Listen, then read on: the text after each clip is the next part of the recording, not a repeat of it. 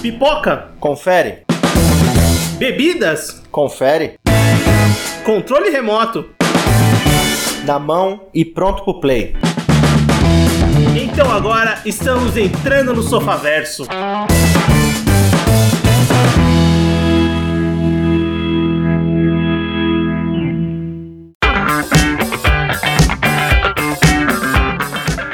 bem, Sofaverso começando. Voltamos para mais um episódio do seu podcast e hoje vamos falar de cinema. Vamos falar de The Batman. E para isso eu tô com o Everton. Fala pessoal, beleza? Eu tô com o Anderson. Eu não sou a vingança. Até queria, mas não sou.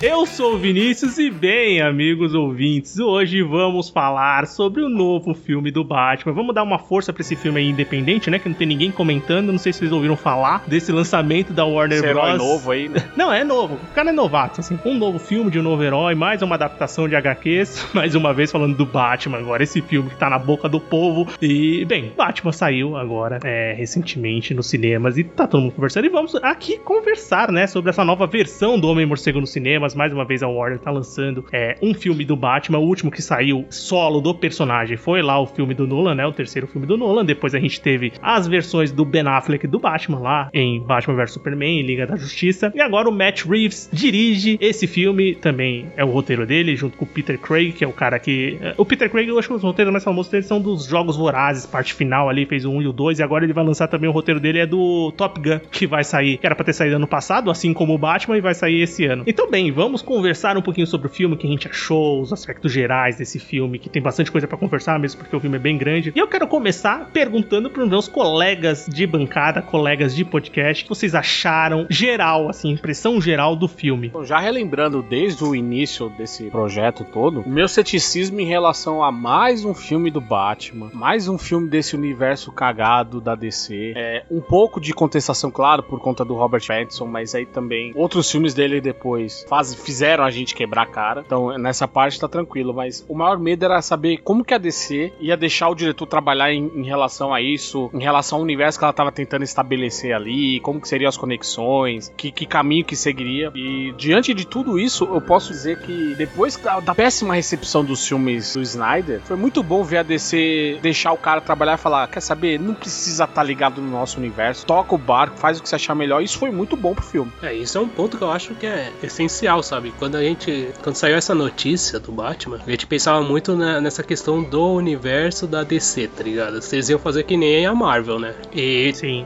bateu aquela preocupação realmente. É, depois, quando saíram os primeiros trailers e tal, a gente cons- consegue já ver que não ia ser muito isso, ia ser mais uma coisa separada mesmo. Que foi um grande acerto, sabe? É, eles fazerem uma história, uma história mais focada, separada daquele universo do Snyder, puta, um baita de um acerto, sabe? Mas eu tenho que dizer que uma coisa foi feita nesse filme, como foi- foram feitos em alguns filmes da Marvel. Não precisa, pela milionésima vez, recontar e Uhum. mostrar a ceninha da morte, paz do Bruce. Isso veio lá do Homem-Aranha, que não precisava recontar toda a história da morte do tio Ben, sabe? Você pode soltar pequenas linhas de diálogo pra dizer, ah, beleza, aconteceu e você sabe. Você já sabe o que aconteceu, não precisa passar por isso de novo. Isso pra mim é um ponto também bastante positivo de tudo isso. Mas eu tô me adiantando, eu queria começar a falar pelo que eu não gostei de dentro do filme. Mas o- isso, isso que vocês comentaram, eu acho que esse caminho de você fazer universos e filmes mais solo, assim, sem ter muita conexão, é, já vai vindo do grande sucesso que foi o Coringa, né? Aí a partir daí eu acho que a Warner já virou a chavinha pra conseguir é, moldar esse universo que viu que não tava dando certo em ser é, interligado. Então os outros filmes já começaram a ser um pouco mais independentes, né? E o The Batman é um desses casos. E eu acho que o filme foi muito bem acertado. Eu achei um grande filme, assim, um ótimo filme de verdade. É, ele é bem diferente do- dos filmes de super-heróis que estão saindo por aí. E é um diferente não porque ele é revolucionário, mas sim porque ele vai por um outro caminho que não era o que estava sendo explorado, principalmente nos próprios filmes do Batman, né? Honestamente falando, é, eu gosto muito dos filmes da Marvel tal, dos filmes de herói, mas eu tive a sensação de ver um filme mesmo, sabe? Ah, sim, sim. Quando você tá vendo a Marvel, por mais que seja divertido, que eu acho que essa é a palavra, a palavra primo- primordial lá do, do MCU, às vezes a impressão é de que você tá vendo o mesmo filme várias e várias vezes. É, isso a Marvel vem mudando nos últimos lançamentos, no- nos Eternos. Sim, na série de. TV. Na série de TV, ela tá tentando sair da própria fórmula e uma armadilha que ela criou pra si mesma. Sim, Isso total. aí é total. fato, isso aí é, é inegável. Qualquer um que sabe somar somar um mais um, sabe o que tá acontecendo. Por outro lado, a DC sempre teve esse desprendimento. Quando ela tentou, ai, ah, vamos fazer como a nossa concorrência faz, ela meteu o pé pelas mãos e isso a gente vê no todo o projeto, todo o Snyder verso, é, ele é particularmente problemático. Batman vs Superman talvez seja um dos piores filmes que eu já tinha visto na, na vida, não só de herói. Liga da Justiça é um filme que não é muito melhor, é um pouquinho melhor, mas assim, é uma, é uma merda que fede menos. cara, eu, te, eu acho Liga pior que o BVS, cara. Eu, eu não, não acho, Eu tenho essa impressão. Eu, então, eu não acho. E, e assim, outra coisa que esse filme faz e que eu acho particularmente muito bem feita é que enquanto o filme do Snyder, particularmente você percebe que é aquele filme saturado visualmente, ele é um filme que se você tirar os efeitos especiais, ele é um filme colorido. O que que o Snyder faz? Quem, quem já mexeu com televisão vai deve saber. Ele reduziu o contra o brilho até o mínimo e o contraste ele aumentou até o talo. É, esse é o universo do Snyder. É tudo preto, escuro, com, com alguma cor forte ali. Enquanto esse filme do Matt Reeves, ele é um filme soturno, ele é um filme sombrio e até um tanto cabisbaixo, depressivo, mas ele é bem um feito, cara. Você foi um tanto você foi caridoso. É, mas ele é o que o Snyder não conseguiu entregar, porque para você entregar um universo que tenha esse peso e essa densidade, não basta só você saturar na escuridão, você precisa trabalhar com ela. Isso é uma frase do personagem ao longo do filme que muitos acham que eu me escondo nas sombras. Não, eu sou a sombra, sabe? Então, é, essa é a visão que eu tenho em relação ao filme do Matt Reeves com todo o universo do Snyder. É, e toda essa, essa parte de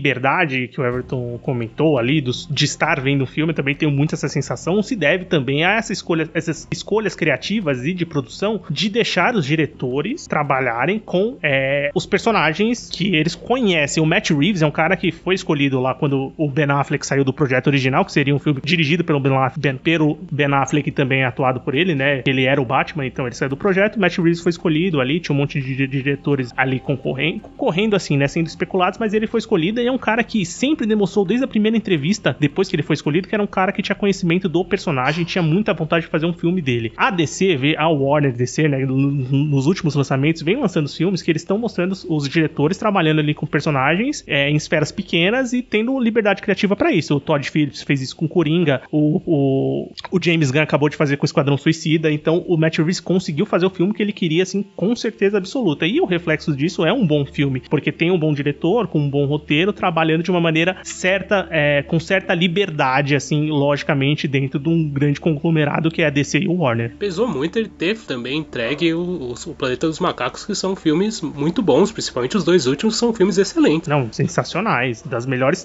trilogias e, e remakes e reboots que a gente pode dizer assim dos últimos anos, fácil assim. De maneira geral, o filme, o, Batman, esse Batman, é, eu gostei muito, sabe? É, é, um filme que depois que eu assisti, começa a pensar no filme, eu gosto dele mais ainda, sabe? Dois Everton também, fiquei com essa impressão. Porque eu achei que ele funciona muito bem, tantos personagens, tanta história. A trilha sonora é um negócio absurdo que te deixa tão imerso no filme que é um, é um detalhe que às vezes você deixa passar, mas nesse filme ele é muito importante, sabe? A ambientação de Gotham também é, é um negócio fantástico, sabe? Eu achei nesse filme. Ela existe na, na história, sabe? Então é, é um, um, fator muito importante. Então, de maneira geral, assim, cara, é um filme que eu gostei muito e que eu vou pensando nele e vou gostando mais ainda, sabe? É, isso é legal que você comentou e, e são vários pontos positivos que eu acho que a gente vai discutir, porque assim, a, a, a maior parte dos pontos, e assim, já foi assim um consenso aqui de que é um bom filme, um ótimo filme, a gente viu vários pontos positivos. Mas o Anderson levantou a bola dos pontos negativos, assim, que eu acho que são bem menores. E a gente pode começar por eles. O Anderson tinha puxado a bola, então, Anderson, começa aí. Começa falando que você odiou no Batman. pra mim, o maior ponto negativo dele é a sua duração de três horas. É, esse é meio também que um consenso, né? Eu também, consenso, cara, eu também fiquei com essa impressão. Sim, porque esse filme ele sofre de um problema que eu detesto. Em vários outros filmes eu já falei isso aqui. É aquele filme que ele entrega, ele quer entregar uma história tão mirabolante, e aí ele começa a fazer cena atrás de cena e você fala, ah, é a cena final. Aí depois vem um negócio mais mirabolante. Ah, vai acabar. Não, aí vem um outro mais mirabolante ainda. E, sabe, eu acho que se perdeu um pouco. O terço ali, antes da cena final, aquela. Toda. Pra não dar spoiler, toda a parte após a prisão do, do vilão, eventualmente o Batman sempre faz isso, né? Pra mim, ela tá sobrecarregada, ela tá sobrando um pouco no filme. Porque ele constrói o vilão de uma maneira e depois, naqueles minutos finais, é, desconstrói tudo aquilo. Parece, enquanto o filme inteiro a gente acha, ele é o contraponto do Batman, ele é tão capaz quanto o Batman, ele é um cara extremamente frio, maquiavélico, mas ainda assim cerebral, pra no final do filme virar um, um adolescente mimado, sabe? Então, isso para mim foi um impacto muito forte negativo. Então, dava pra ter cortado aí tranquilamente uma meia hora de filme, que aí o filme ficava redondinho, perfeito. Essa parte aí, é, eu acho que é, um, é uma parte que eu acho que a maioria das pessoas que estavam assistindo o filme falaram: ah, o filme acabou aqui, né? E tinha mais tipo 40 minutos. E todo mundo já sabia mais ou menos a duração do filme, sabe? É, realmente é um, é um impacto. É, eu gosto da parte final ainda, eu acho legal tal. tal. O, que, o que me incomoda um pouco, às vezes, e é a escolha da direção mesmo, é, é do, do ritmo do filme. É, às vezes tem algumas cenas que é, tem aquela câmera lenta que não serve para nada, sabe? Sim. Que é ele andando assim, e é uma câmera lenta que, tipo, mano, não, não é nem para causar um impacto do personagem nem nada. É tipo, só tá acontecendo aquilo do nada, sabe? Então, isso para mim alonga, parece que alonga também um pouco o filme, sabe? Não, alguns, di alguns diálogos também são muito expositivos. Isso é mais pra parte final do filme, metade isso, é. pro final, né? O meu maior problema com o filme é, justa, é justamente esse terço final dele. Mas aí que a gente lembra que é filme de super-herói. Eu acho que é esse o ponto, entendeu, Anderson? Eu acho que é esse o ponto que, tipo, ó, não é para todo. É para todo mundo esse filme, tá? Cara, Apesar de ser um filme do Batman, vai ser um filme para todo mundo. Então você tem que dar uma explicada. Tudo bem, mas olha só. Nolan, né? Tá o, o Cavaleiro das Trevas, segundo filme da trilogia do Nolan, ele, ele é relativamente longo, menos que esse, e ainda assim você entende tudo o que ele tá acontecendo sem que precise todo mundo explicar passo por passo o que, que tá acontecendo. Coisa que o Nolan depois ele foi quebrar as próprias pernas no, no, no terceiro. No terceiro filme, exatamente. É. Mas, ou seja, por isso que o segundo, para mim, ele é um marco, porque é justamente isso. Ele conta o que precisa, ele te dá o contexto, faz você entender o que tá acontecendo e bora pra ação, sabe? Bora pra história. Aqui se perde um pouco. É, eu concordo com você 100% nessa parte dos três. É, é, um filme que tem vários finais. É, só que essa parte das resoluções de história, dos finais, não me incomodaram tanto. O que me incomoda é mais que o Everton levantou da questão de, puta, toda hora que o Batman aparece, ele dá passo em câmera lenta. Tem que ser o Batman devagar pra você ver o Batman. Tem que ser um diálogo expositivo demais mais, que demora mais do que ele deveria demorar. Ou não precisava nem ter no filme. É cena de Gotham chovendo, sim, sei lá quantas cenas tem dessas do filme. Não faz só Gotham. Não faz. E eles fazem questão de toda hora mostrar isso. Então são várias cenas ali que se você pegar numa edição mais é, forte, vamos dizer assim, é, dava pra ter cortado, assim. O filme... É, é, eu não acho o filme com ritmo ruim, apesar de ter três horas. O ritmo do filme é bom, não, é, é até ele chegar nessa parte, você nem repara. Sim, é, mas apesar disso, ainda fica um pouco da sensação de que ele demora mais do que ele deveria demorar. Mas, é, particularmente, foi isso que, do todo do filme, que me incomodou mais. É, de resto, eu não consigo ver muito ponto negativo, assim. Mesmo pensando depois. Eu consigo ver mais um. Para mim, o Jeffrey Wright, ele foi subutilizado. Ele, ele é basicamente o Robin desse Batman. Ele é basicamente o, o Watson. Também. o Batman é o Sherlock, ele é o Watson. Exatamente, sabe? Ele tá lá mais para confirmar aquilo que o Batman faz e fala, do que propriamente ser a voz ativa da parada, que normalmente é o que deveria ser, afinal ele é a força da lei, enquanto o outro é só um vigilante maluco. o outro é um maluco mascarado. Aliás, o, o, o Gordon é, do Jeff Wright, ele é a força da lei, mas é o que mais infringe a lei na questão de, puta, vamos fazer isso aqui ah, desse jeito, ah, não vamos contar, ah, vamos pra não sei onde, porque ele precisa é, não ah, estar do lado. sempre, né? Isso desde sempre, porque quem tá na lei tá contra a lei, né? Na verdade, né? Ele é o único correto. É, porque é, tão, é tudo tão sujo, tudo tão corrupto naquela gota, ele não sabe sabe em quem confiar. Então, às vezes ele precisa tomar medidas que não são ilegais, mas são moralmente questionáveis. E isso é, isso é uma coisa a ser dita do Gordon. Ele respeita a lei, mas às vezes ele tá ali na beirinha de fazer algo amoral, sabe? E acontece um pouco nesse filme, que ele faz algumas coisas que, ainda que não vão contra a lei, certamente não são coisas que são bem vistas por um policial, sabe? Sim. E, cara, eu concordo até com você, Anderson, mas acaba não me incomodando porque eu vejo muito o, o Gordon aqui como um pré-Gordon que a gente conhece de fato, sabe? É, a ser mais explorado pra frente, assim como o próprio Pinguim. É mais um filme que, que constrói uma passagem para eles serem quem a gente conhece. Não, eu ia perguntar isso, que eu não sei se nesse se no filme ele já é o comissário, né? Ele é ainda Não, não, não é. Não, não é, é o tenente. O detetive, ele é, né? Ele é, tá meio é que agindo sozinho, né? Sim. Isso. Mas o, o problema é que, por exemplo, é, é, dito ao longo do filme que esse é o ano 2 do Batman, lá quando ele tá escrevendo Bastante, aliás, dele. né? Então, assim, nesse ponto, o Batman parece mais professor do Gordon do que o contrário. Sim, isso é fato. E, e quando a gente lê a clássica HQ ano 1 do Batman, o Gordon já era estabelecido. Tanto que quando o Batman começa a agir, o Gordon já começa a ficar, já começa a desconfiar que tem alguma coisa acontecendo no submundo da cidade ali. Ele é um cara mais safo, entendeu? Para esse filme, o Batman parece que é o mentor do Gordon. Isso me desagradou um pouco, mas é, no geral, não, para mim não prejudica o filme. Eu só fico um pouco chateado com essa situação. Chateado, hashtag chateado. Não, mas hashtag sim, eu... chateado pra caralho. Apesar de que ele tá com um bigode muito maneiro. Não, muito estiloso, cara. É muito estiloso. Estilo é o que não falta nesse filme. Everton, você tem algum ponto? Não, o meu, o que mais incomodou mesmo foi isso que eu já falei, sabe? A questão da duração e dessas cenas, às vezes, que de câmera lenta, cara, que é do nada, sabe? Sim.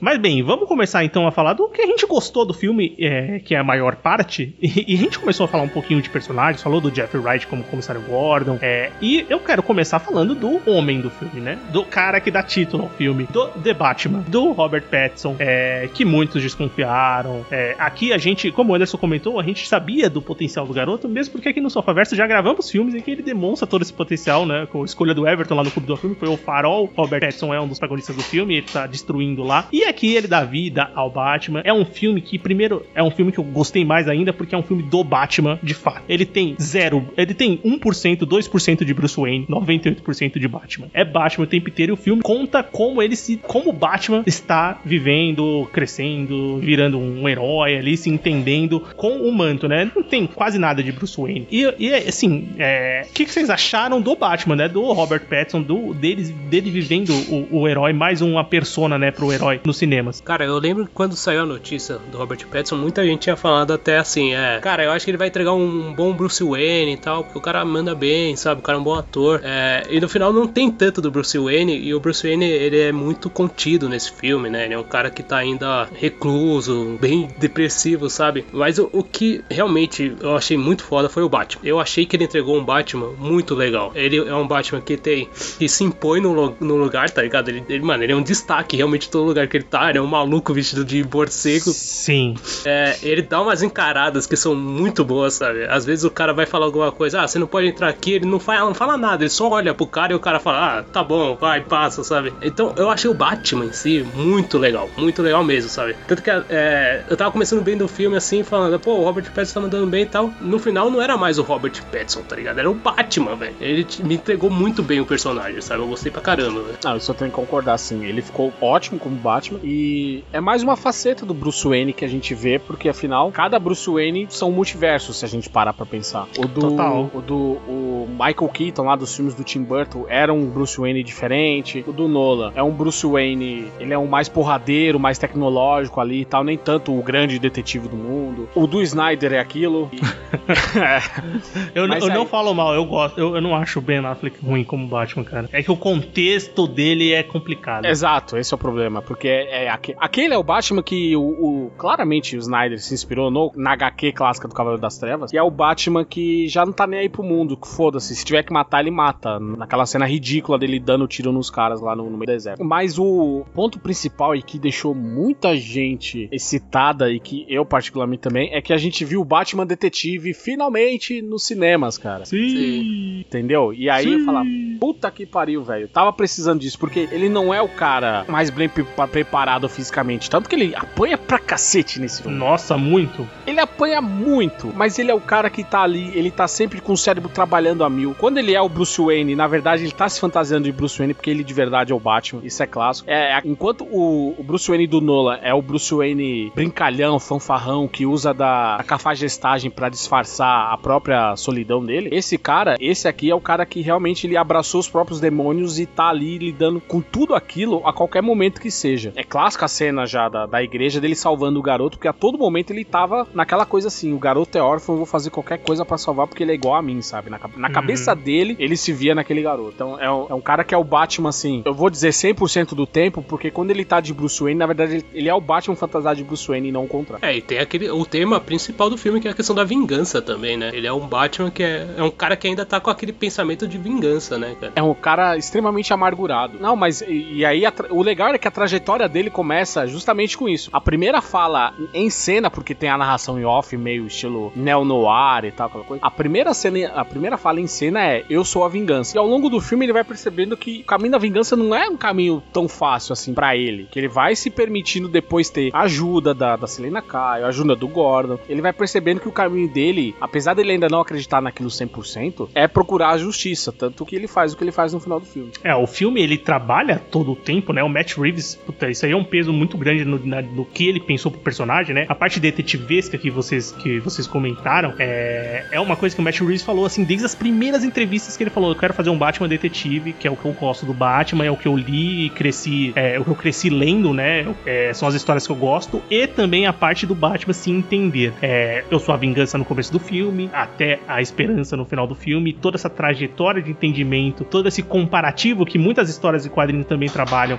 é, que é a comparação de o Batman ser igual ao vilão que ele enfrenta, é, também ser um mascarado que tá buscando vingança. Essa, esse filme, o filme trabalha todo o tempo isso. E o Robert Pattinson, ele entrega muito, assim, todas as partes que ele tá como Batman, praticamente o filme inteiro, e quando ele não tá, ele tá lá maquiado, triste pra caramba, é, com aquela cara de, de, de desespero mesmo, de tristeza, de um cara que tá amargurado, né, sem ter muito para onde ir, e toda hora pensando como ele pode é, mudar a cidade sendo Batman, quando ele pode buscar essa vingança. E um negócio que eu acho incrível do Robert Pattinson é que, assim, ele poucas falas no filme, né? Tem poucas falas do filme e ele interpreta muito só com o olhar, velho. E ele consegue fazer um olhar, assim, muito é, sensível nas situações que precisam ter, sabe? Ele consegue variar muito os sentimentos só no olhar ali. E é um olhar que é bem pouco, porque tá pintado o rosto dele ainda, né? Sim, é, ele entrega muito bem, cara. O personagem, o Batman o, desse filme ele é muito legal. O Batman detetive tem um monte de referência. Você lembra muito dos jogos do Arkham Knight, do Arkham Asylum, tá ligado?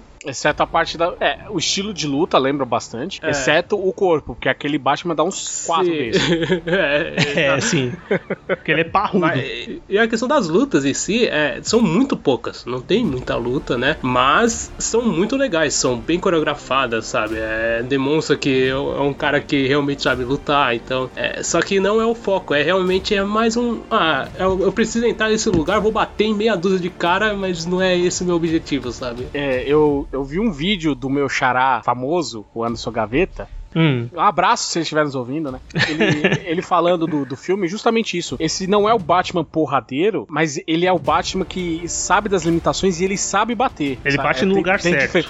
Tem diferença entre ser um cara que bate muito forte e o cara que bate aonde tem que bater para causar o máximo de dano possível. Aí ele fez lá a comparação dos lutadores, citando o Anderson Silva, que é, que é um palito, mas que derruba uns caras do dobro do tamanho dele e tal. Então, enfim, mas é bem isso. É um cara que, apesar de não ser avantajado, de não ter tanto treinamento de luta, essas coisas, ele é um cara que ele, ele sabe combater e sabe o que, que ele tem que fazer para sair daquela situação. Ele não vai vencer aquilo por força nunca, mas ele tem que ser um cara mais ágil. Então, por isso que o corpo dele se explica de ser do jeito que é. Sim, sim. E é bem, bem incrível as batalhas, né? As cenas de ação, assim demais, como vocês comentaram, que não, que não tem é, tanto no filme, realmente nem precisava ter. É, e eu acho que o Matt Reeves, até às vezes, é, como é um filme do Batman, ele precisava colocar as cenas de ação, né? É, então tem cenas que você vê assim, puta, ele montou essa cena só pra ter uma cena de ação. E não que não é importante pra história, mas, por exemplo, a melhor cena de ação que eu acho do filme disparado, que é a perseguição de carro, é, ela foi basicamente montada só pra ter aquela perseguição de carro, porque a entidade que é o carro do Batman aparece ali e você fala, puta, vai ter essa disputa de carro que a gente já sabe que vai acontecer. E é uma cena assim de arrepiar, velho. É de arrepiar, velho, essa cena. É foda Não. demais. Quando você ouve aquele ronco e de repente aquela sombra preta gigante, você fala, caralho, era Pô, isso.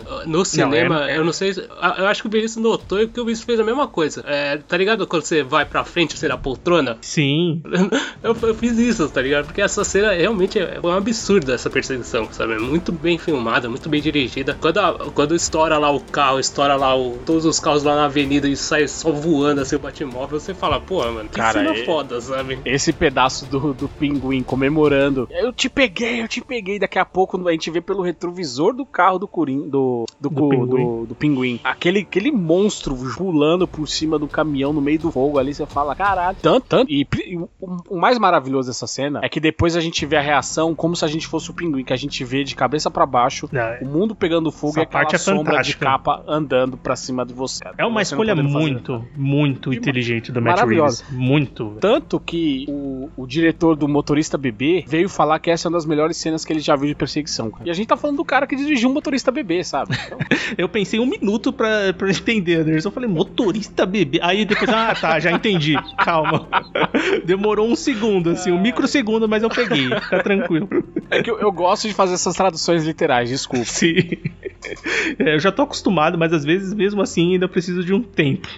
mas realmente é incrível. E, cara, toda a construção é, da, da cena de ação, é, esse final aí para mostrar o Batman, é tudo um, um, enriquecimento que todo o filme, como o Everton já comentou ali, de, trilha, de parte técnica, trilha sonora e design de produção, principalmente, é, e de fotografia. A fotografia desse filme é do Greg Fraser, que acabou de fazer a fotografia do Duna. Então é um cara que acabou de vir aqui um filmaço, que eu não sei se tá pro, pro Oscar do, de fotografia, mas tá nas partes técnicas ali, né? E são todas partes técnicas que elas são muito úteis pra história do personagem principal, do Batman. Então a Gotham é a Gotham mais ferrada que a gente já viu nos cinemas, chove o tempo inteiro, suja, é horrível. A trilha sonora é totalmente condizente com o personagem principal. Lógico, tem os outros ali em cena, mas é principalmente pro Batman, do que tá acontecendo com o Batman. Então tudo ali tá muito intricado pra evolução do personagem, para você entender a história do personagem, que é, dá título, não só dá o título do filme agora, mas como realmente a história é focada na construção do Batman. Mas bem, apesar de ser a construção do Batman, nem só de Batman se tem o filme, né? A gente comentou um pouquinho do Jeff Wright, é, como o Comissário Gordon, falamos do Pinguim, mas tem vários e vários outros personagens famosos do universo do Batman. E eu quero que vocês falem o que vocês acharam desses outros personagens, os, os antagonistas, né? Porque o Batman é sempre conhecido pelos grandes antagonistas. Eu acho que no cinema também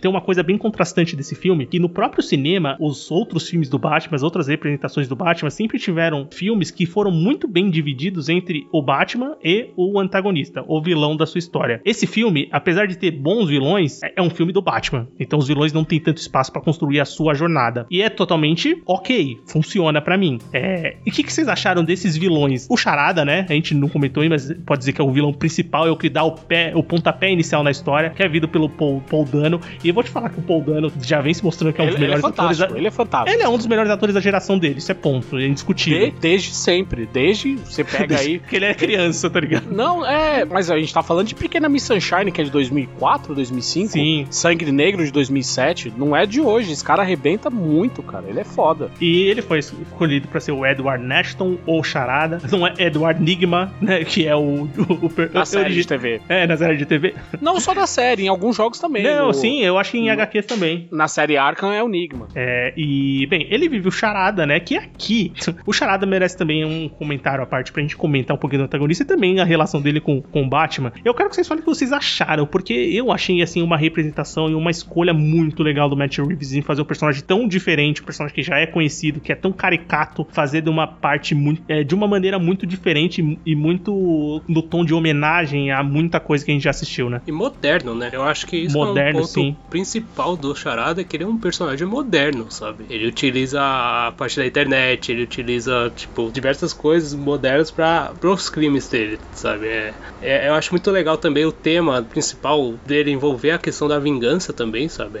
É um cara que realmente. Ele, ele, ele, tem praticamente a mesma personalidade do Batman, sabe? Só que ele é um cara que. Só que o detalhe é que ele não é um, um o, o, bilionário do momento, né? O príncipe de Gotham, né? Ele era um cara fudido, velho. É, é isso é, ele fala abertamente. Bruce Wayne. A diferença entre eu e o Bruce Wayne é que o Bruce Wayne teve atenção, eu não, sabe? Cara, o personagem, o Paul Dano, eu não tenho o que criticar, o cara manda bem. A minha crítica, de novo, é só naquela questão do final, mas aí não é uma crítica ao ator, é uma crítica ao roteiro. A construção dele, eu acho acho ela ótima. Porque ela, a todo momento em que ele aparece, você fica com aquela sensação de que, cacete, isso vai dar merda. Depois que ele é capturado, já dando um spoiler, e tá todo mundo dentro daquele apartamento, a minha cabeça só ficava assim: saiam daí, tem uma bomba aí, saiam daí, saiam daí, saiam daí, sabe? Depois, invariavelmente, ia ter uma bomba, mas não ali. Ou seja, ele é um cara que, mesmo quando ele não tá presente na cena, ele te faz ter medo. Isso é muito bom. Isso funciona. E ele não é o cara. Ele não é o charada piadista do filme do Joe Schumacher. Não. não nem é o charada com é, que despirocou, que despirocou porque perdeu a mulher amada, que não sei o que. Esse, esse é o cara que ele foi moldado e desgraçado por uma cidade onde claramente as pessoas só valem se tiverem dinheiro. Tem muito aquela comparação com o Seven, né? Que é o, das fi é, o filme é um Seven. O filme é um Seven reduzido, tanto em aspectos é. de qualidade, não que o filme seja ruim, tanto em aspectos de personalidade e desenvolvimento de dupla, como a gente falou. É, aqui o Batman e o Gordon são uma dupla, mas parece que o Gordon é mentorado pelo Batman, no Seven a gente tem aquela do policial velho, cansado e que tá com um parceiro novo, mas as, as,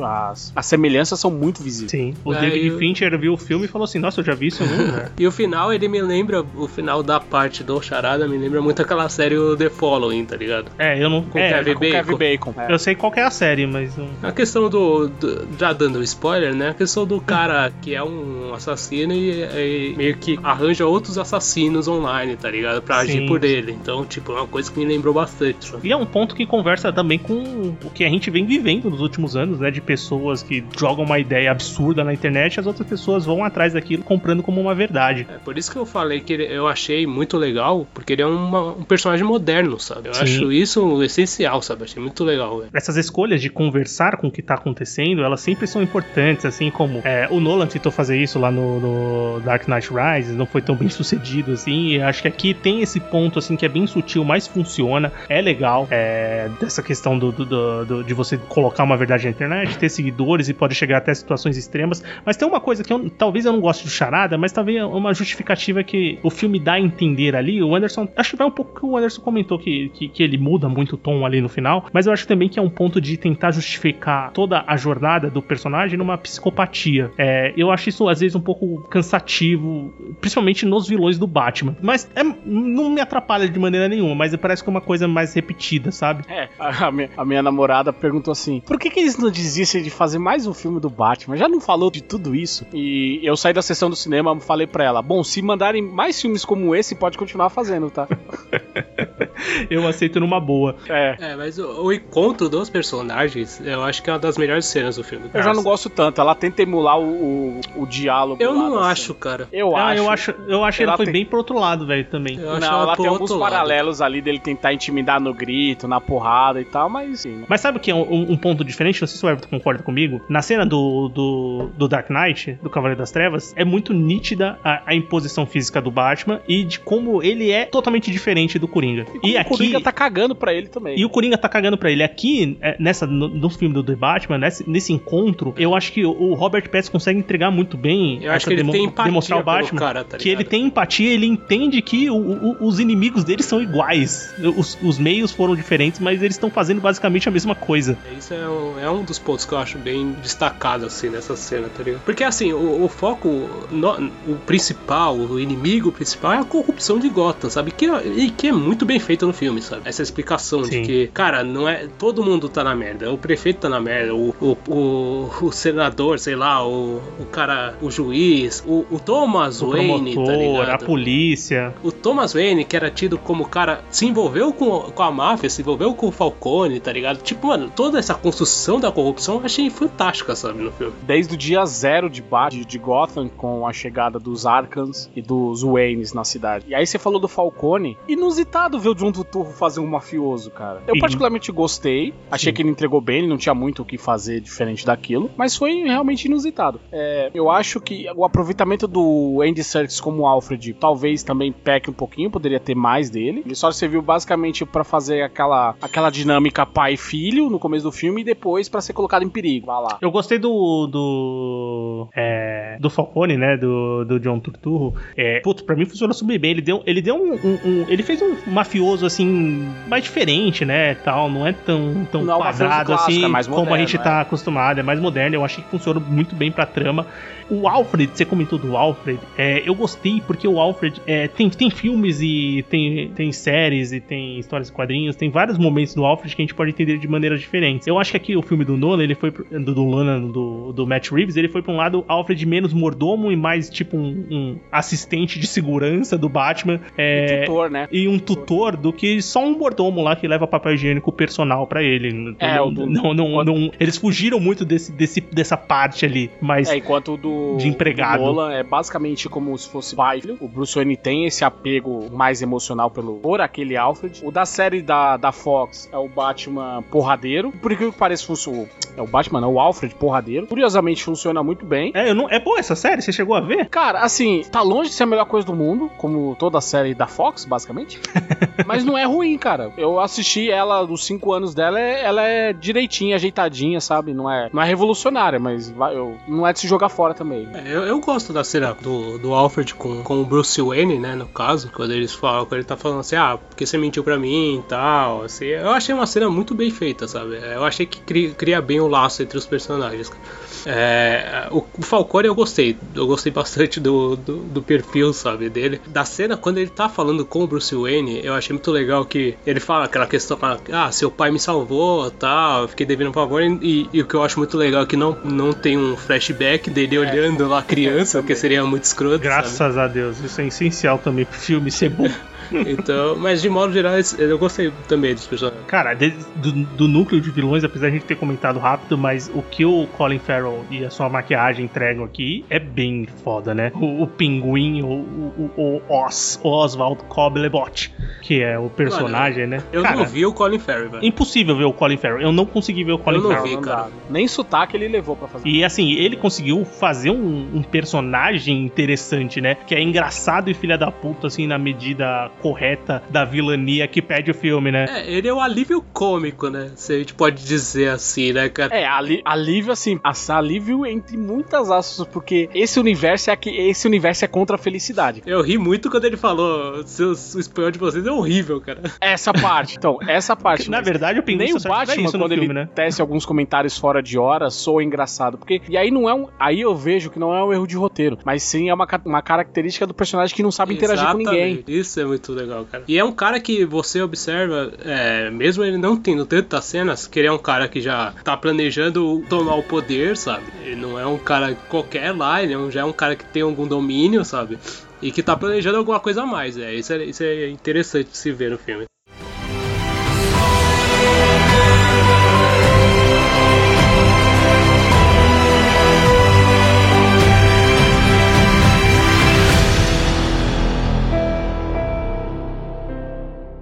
De companheiros, de pessoas que ajudam e o, o Batman de alguma maneira no filme. A gente começou, a gente comentou um pouco do, do Gordon, né, que é vivido pelo Jeffrey Wright, mas temos também Selina Kyle, a mulher gato, vivido pela Zoe Kravitz aqui, que tem, além de, um, de um- uma interação com o Batman no filme, também tem a sua própria jornada sendo contada ali, um, um enredo próprio. E aí, o que vocês acharam dessa nova faceta da mulher gato? Eu achei que muito boa, eu achei que funcionou muito bem a interação dela com o Batman, sabe? É, ela ter a própria jornada, eu achei um negócio muito interessante dela ter também a jornada dela de vingança. Sim. Eu acho que funciona muito bem, sabe? É, ela querer ajudar a amiga dela, que é um, um dos pilares lá da, de descobrir a, a corrupção que acontece em Gotham, sabe? É, Ela não é uma personagem que tá lá só pra ser o par romântico do Batman, não. Ela tem uma importância na história, mas também funciona como par romântico, tanto que a cena, quando eles se beijam, eu, eu- eu escutei exclamações, tá ligado, no cinema, de ah, oh, oh, sabe?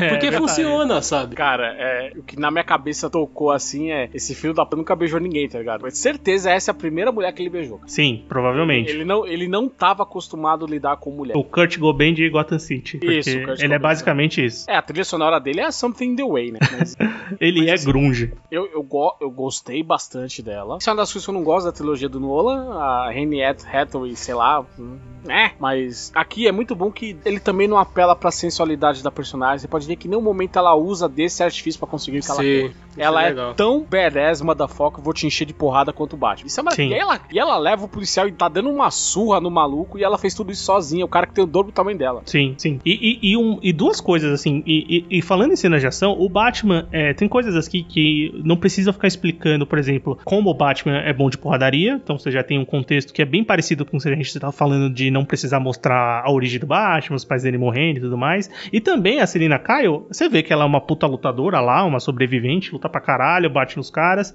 e não precisa ficar explicando por que, que ela é tão foda assim. É, você parte do posto que ela já tem essa- esse tipo de habilidade, ela tá no meio ali que ela precisou é, aprender de alguma forma, você não sabe muito bem a origem dela, mas a história que é contada da personagem no filme, principalmente a interação que ela tem com o Bruce Wayne, com o Batman, é o que vale e é o que importa pra continuar a história posteriormente, né? É, e principalmente a visão de mundo dela, que ela, ela só queria fazer uma coisa: se vingar por tudo que aconteceu no passado dela. E aí depois ela passa a ter um segundo objetivo, que é se vingar em nome da amiga. Sumiu e etc. Ou seja, em nenhum momento, ao contrário do Batman que faz aquilo como uma forma de extravasar a raiva e todo esse amargor que ele tem por dentro, ela ajuda ele porque no final ele vai acabar ajudando ela. Ela não faz aquilo por ser altruísta ou por querer o bem da cidade de Gotham, tanto que o final termina cada um indo para caminho separado do outro. Né? É, uma cena que mostra bem assim a, a questão do, do, heroísmo, que ela não é a heroína, tá ligado? É, é, é, quando ela pega lá o cara que, que matou a amiga dela, né? Tá com ele lá no bate-sinal e ela vai lá e dá um chute para derrubar o cara do prédio, sabe? Ela quer a vingança dela também. Isso é muito. Eu, achei muito interessante, sabe? É mais um personagem em busca de vingança, né? Mas, é... e aí? O que, vocês acham da conclusão do filme? O que vocês esperam pra uma continuação que vai acontecer, né? É, ah, ah, tem mais um ponto negativo que eu acho desse filme. E tem a ver com a conclusão. E aqui, ouvinte, vai um, um mega spoiler. Que é aquela cena final do Paul Dano com o personagem que a gente não sabe quem é, mas a gente sabe quem é. a gente sabe quem é. Eu achei meio caído isso, confesso. Também. Eu acho que não precisava ter. Eu também não, não gostei não muito, não. não. Porque ela também é fruto daquilo que eu já falei do ponto negativo, que é um é você des destruir tudo que o personagem fez ao longo do filme. Porque é, é, justamente nessa cena que ele tá se comportando como um adolescente mimado. Ai, porque nada dá certo, ai, que eu quero, sabe? Enquanto o filme inteiro, o cara era uma mente geniosa do crime, mas uma mente geniosa e atualmente centrada. Aí nessa cena ele põe tudo a perder, sabe? Não, o que, eu, o que eu não gosto também é a questão de, tipo, você já saber que é o Coringa, sabe? É, eu acho que se fosse uma coisa meio dúbia, assim, ah, pode ser qualquer insano que tá no ar, beleza, tá ligado? É, sim, mas é. Tipo, funcionaria tipo, melhor.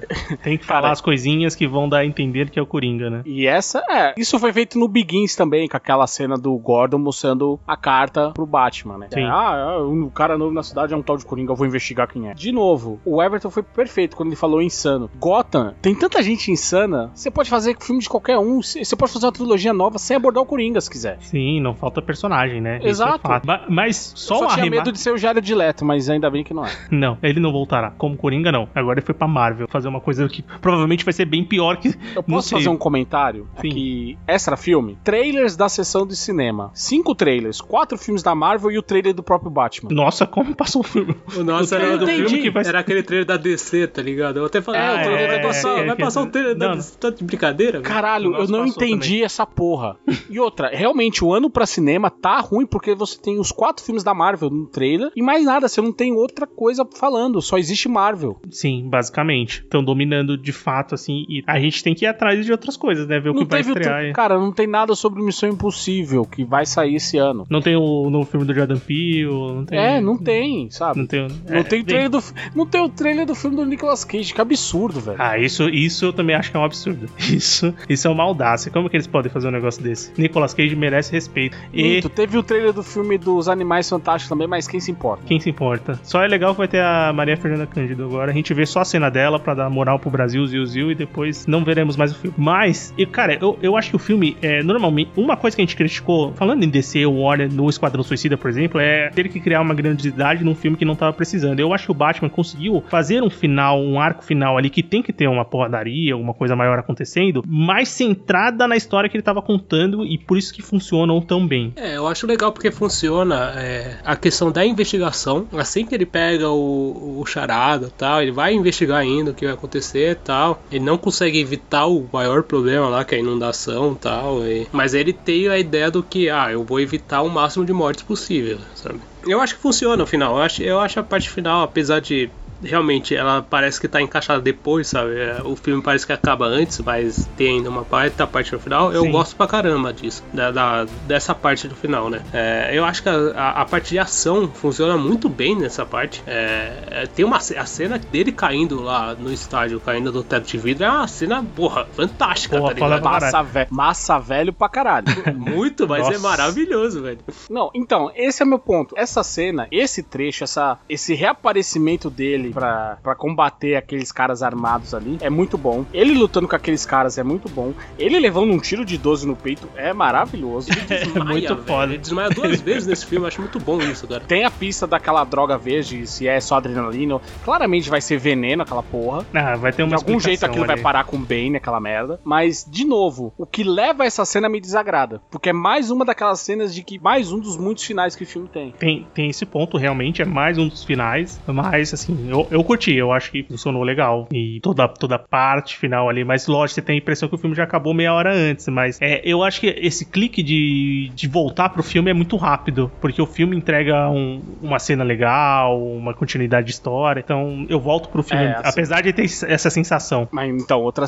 outra parte muito boa é a cena dele guiando as pessoas pra fora Então, da água. Isso eu ia falar, velho. Essa resolução eu acho muito legal. A- a- essa questão dele ser o herói, de fato, tá ligado? Não, eu vou lá ajudar as pessoas, vou guiar as pessoas pra fora, vou ajudar. No final, a, a, a menina lá segurando a mão dele, sabe? É bem clichê, assim, É, digamos. Sim, mas. é Mas totalmente- funciona pra construir essa questão dele não ser mais o herói focado na vingança, mas o que Exato. no herói mesmo, sabe? É a, Então, a jornada dele. Mas O a jo- que- é a que jornada do começou, filme. Começou pra satisfazer algo interno e que aos poucos ele vai entendendo que ele entendendo que ele pode ser algo maior pra aquela cidade. Sim, com certeza. Não, é, apesar do clichê. É, É, um clichê bom, porque É funciona. um clichê bom, exatamente, porque o filme construiu de maneira interessante, principalmente pro Batman, é, essa mudança da chave, né? É, os fatos que aconteceram no filme, as o que ele foi escutando, as conversas que ele teve, os acontecimentos fizeram com que ele mudasse e chegasse no filme um Batman diferente do que ele começou. O que às vezes é bom para essa história, mas pensando em uma continuidade, você fica pensando o que, que pode vir depois, né? Como é que ele vai lidar com isso depois, é, se ele vai ser um Batman da esperança.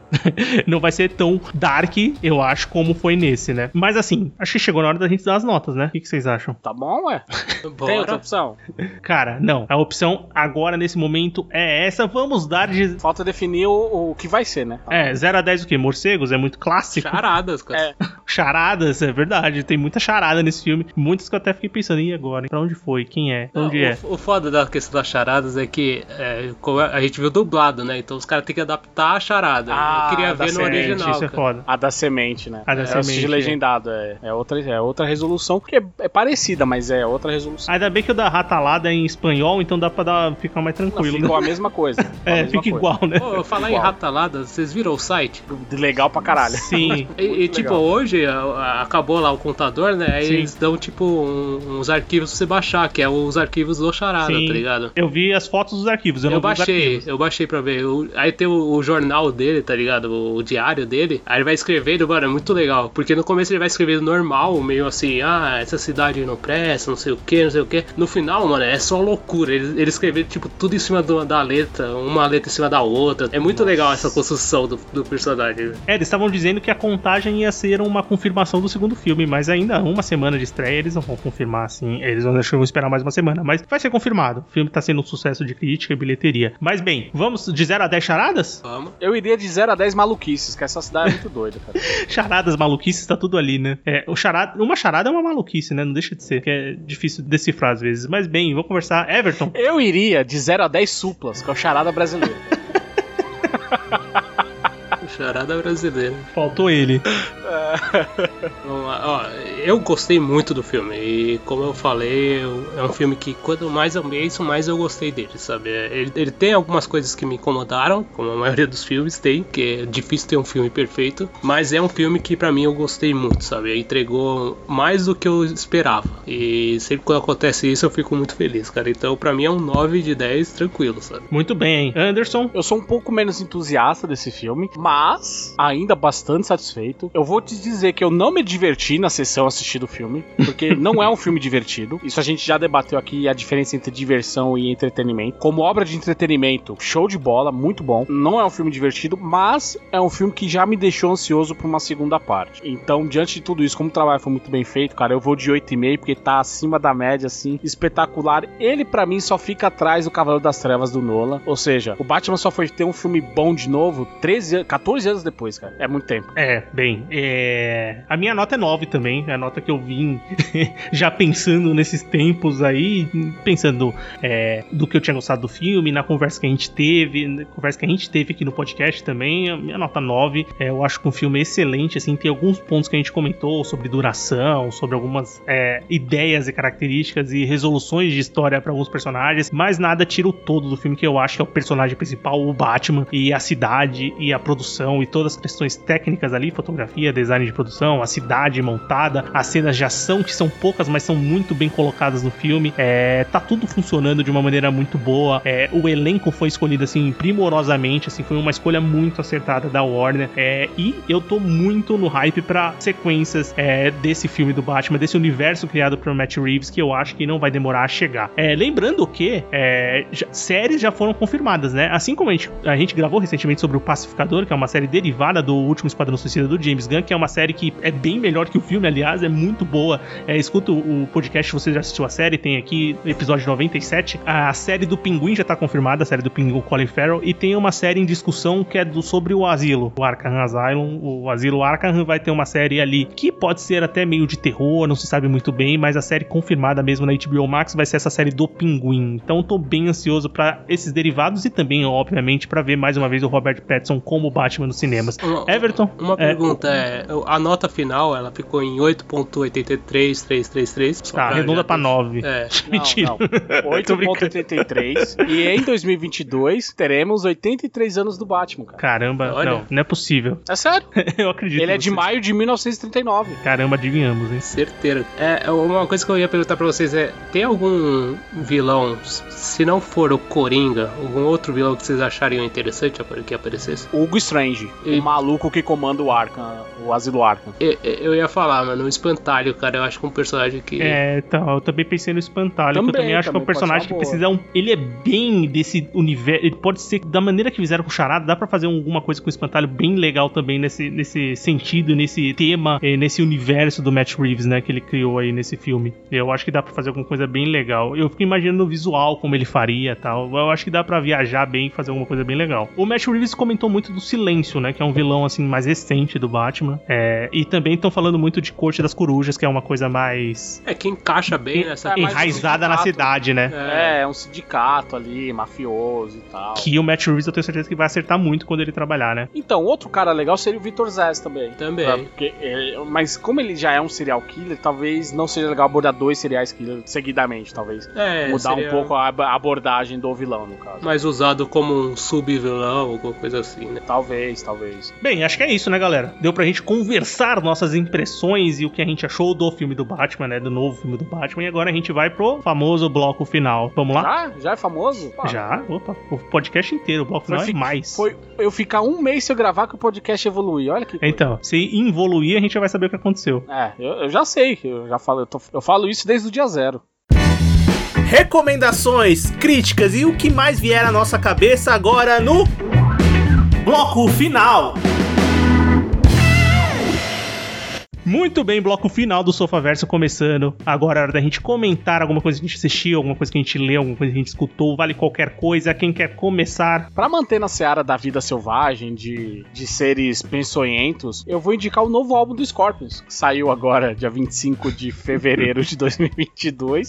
Desculpa, Vinícius. É... Não, tudo bem, eu te perdoo. Cara, e, e, outra, que álbum gostoso de ouvir. Ele, ele é muito a vibe do Scorpions ali, anos 80, entre o Blackout de 82 e o Savage Amusement de 88. É a fase, a grande fase da banda, fase mais conhecida, de maior sucesso, ganharam mais dinheiro, vieram ao Brasil, Rock in Rio, enfim, estouraram a porra, a porra toda, a boca do balão. E tava precisando, porque os últimos discos deles nos anos 2000 ali, o Return to Forever, já não tava tão legal. Então, porra, que gostoso ver os caras já com 50 anos de estrada fazendo rock de muita qualidade e de muita energia ainda, cara. Isso é, é bastante isso é surpreendente. O CD é eu gostei pra caramba também, porque ele não tem você for é, querendo escutar Still Love You, você não vai escutar, tá ligado? É só porrada as músicas. É, mas ainda assim, Still Love You pra mim é um clássico, mas exatamente, você a todo momento tá falando, porra, parece uma música desde os anos 80, né? E tá bom pra caramba, não tá ruim, sabe? Eles não estão se refazendo, eles estão conseguindo fazer uma coisa que é difícil, que é se reverenciar, mas ainda se manter relevante, se manter inova, inovador, sabe? Sem, sem tentar soar igual ele soava no passado. Sim, é bem legal isso daí. Preciso ouvir preciso ouvir. Everton? Eu, eu vou recomendar, né, mantendo o tema Batman, que assim que eu, depois que eu assisti o filme, eu fui assistir a série animada do Batman, que tem na HBO Max agora, a série animada de Ah. 92. A do elefante paquiderme, né? E, cara, é muito bom, cara. Eu, eu indiquei ela num outro programa e ela é fantástica ainda. Ela é muito boa, ela é muito boa mesmo, é muito legal, sabe? Ela. O design dos personagens eu acho muito legais. É, a,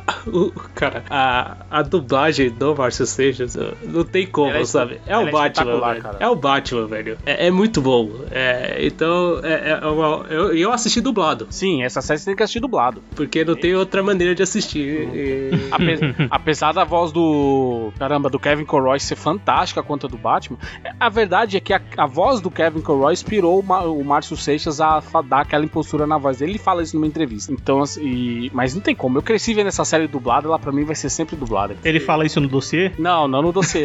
Tem- tinha um programa do canal do canal Futuro, eu acho. Em um dos episódios ele é o entrevistado e ele fala que quando ele ouviu a voz do Batman, aí ele, caralho, que. Claro, ele não falou caralho, né? Porque era uma rede pública. Eu Mas imagino que não. Ele, que voz é essa? Como que eu vou fazer isso? E aí mostra ele se preparando pra interpretar esse personagem. E é uma série que tem muito da questão do Batman, detetive também. É, é- Sim, sim, maravilhosa. É bem legal, cara. É uma série bem legal. É uma série fantástica. Ela vai completar 30 anos agora. E puta que pariu, cara. É, é Não faça promessas, não faça promessas, Cê- Anderson. Em setembro ela vai completar 30 anos, então talvez seja a hora de eu rever de novo, porque eu revi ela agora no começo da pandemia e, ela tá espetacular até hoje, cara. Show. Bem, eu vou comentar, eu vou indicar, comentar alguma coisa que eu assisti, assisti também e vou ficar na seara HBO Max. Nossa, a gente tá muito. Não, HBO, tá- patrocina tá- a gente. tá Você tá, recebendo. não, patrocina a gente, Max, pelo amor de Deus. Olha o tanto de podcast que a gente lança da HBO. velho. Lançou Não é dois possível que- episódios seguidos de série da HBO Max. Não, três. Dois de séries originais e um que tem uma série que tá no HBO Max. Então, Então, a gente, aí- meu. não Você, sei- eu não, tô, eu não tô vendo nada que é na minha conta. Não, não ser- na minha também Boleto. não, esse que é o problema. Esse que é o problema. HBO patrocina nós, não custa nada. Mas eu vou comentar que eu assisti os primeiros episódios de Our, Our Flag Mean Death, que é Nossa Bandeira é a Morte, ficou a tradução no, no Brasil, que é uma nova série original da HBO Max, né? Série que tá aí, eh, tem o nome do Taika Waititi envolvido na produção, né? Que é uma criação do David Jenkins. É, e, cara, série de comédia bem gostosinha de assistir. Acho que o Anderson já tá de olho nela, né? É, Na verdade, eu tô assistindo uma outra do Taika Waititi também, que é Reservation Dogs, que é uma Ah, série de tá. dramédia ali e tal. Sim. Cara, essa série é bem legal. É uma série de época ali, né? Se passa na era da pirataria, que, que conta a história. Que são histórias base, baseadas, assim, livremente baseadas nas aventuras reais do, do Steve Bonnet, que era um aristocrata mimado que abandonou a vida dele cheio de privilégios. Ali teve uma crise de meia-idade e vou virar pirata. Bem, Então, o é um- plot é sensacional, é muito engraçado. A série tem, acho que tem quatro episódios até agora na HBO Max, tá saindo todas as segundas, terças, eu não sei exatamente o dia, mas, bem, toda semana tem um episódio novo dessa primeira temporada de Nossa Bandeira é a Morte. É o que eu falo, né, cara? Você olha a face do Riz Darby e você, Você já tem quer rir. de rir, cara. Não, É. sim. E o Taika Waititi também participa da série como ator, Também, né? dirige os também. episódios, ele também tá na série. Não, mas eu falo da figura do Riz Darby, que ele é o centro do pôster. Ele é o garoto propaganda da série. É, ele é não o tem como não rir, cara. Você olha pra ele e você quer dar risada. Não, É isso. é muito engraçado, né? Realmente, eu eu acho que vale conferir ali, ainda mais porque ela tá saindo semanalmente e tal, dá pra você acompanhar você que tem HBO Max, certo? Quem não tem, né? Quem não tem também consegue acompanhar, né? Mas bem, Não, assim a tá gente não agora- vai ser patrocinado. Lá, além de filme e série, agora você. Aí você já tinha a Liga dos Campeões, aí você tem agora campeonatos estaduais, em breve vai ter campeonato. Ou seja, vai ter tudo lá, cara. Vai ser a Globo do streaming, o HBO Max. Só precisa melhorar aquela interface. E vai ter o Batman dia 17, né? De abril. Dia 17 tem o Batman, exatamente. Muito bem lembrado, Everton. 17 de abril chega o Batman no serviço de streaming obviamente, eu assistirei de novo pra ter certeza que eu gostei tanto assim do filme como eu acho que eu gostei. Mas bem, ouvinte, espero que você tenha gostado de mais esse episódio. Comenta com a gente o que você achou do filme. Você assistiu o Batman já? Não conseguiu assistir? Bem, comenta com a gente se você assistiu, quando você vai assistir. Pode falar com a gente nas nossas redes sociais. O Instagram é Sofaverso, Twitter Sofaverso. Pode mandar um e-mail pra gente que é podcastsofaverso.gmail.com. Tem um grupo no Telegram se você quiser entrar. Tem o post de convite aqui no. Tem o convite no post do episódio, né? Entra lá, você será muito bem-vindo. E para continuar escutando o nosso podcast, entra no site é, é, sofaverso.com.br. Tem episódio novo toda semana. A gente tá na sua plataforma de áudio favorita, seja Spotify, Deezer, Google Podcasts, iTunes, Cashbox. Procura a gente onde você escuta podcast. Você será muito bem-vindo. E é isso. Semana que vem a gente se encontra para mais um episódio. Valeu!